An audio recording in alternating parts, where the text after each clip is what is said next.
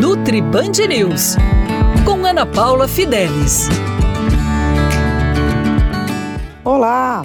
Vou aproveitar essa época que muitas pessoas fazem promessas e ficam 40 dias sem se alimentar de algum item específico. A maioria das pessoas escolhe retirar o famoso açúcar. Açúcar é um vilão para a nossa saúde se consumido de forma desenfreada, utilizando todos os dias.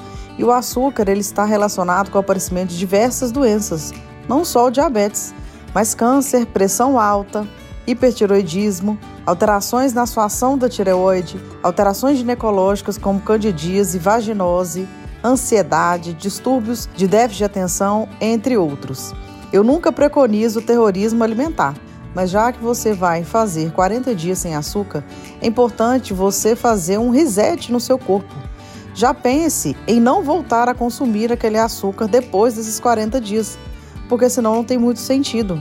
Além disso, se você voltar a consumir aquele açúcar na quantidade ou até mesmo maior, o seu corpo vai sentir os efeitos. Todas as pessoas que ficam sem açúcar, elas ficam sem opções, mas eu vou te passar aqui alguns adoçantes saudáveis Lembre, para você tratar sua compulsão por açúcar, não é só tirar o açúcar. Você tem que repor várias vitaminas minerais, alguns fitoterápicos para modular a ação dos seus hormônios que está faltando. Isso na consulta a gente consegue. E tem os famosos polióis: xilitol, eritritol, maltitol e sorbitol. Mas atenção, esses polióis são adoçantes que podem causar desconforto gastrointestinal, como diarreia, inchaço abdominal, gases, barriga distendida. Comece a ler os ingredientes para você saber que todos eles têm a informação do tipo de adoçante. Para mais informações como essa, fica aqui na Rádio Band News FM e lá no meu Instagram, arroba Ana Paula Fidelis Nutri.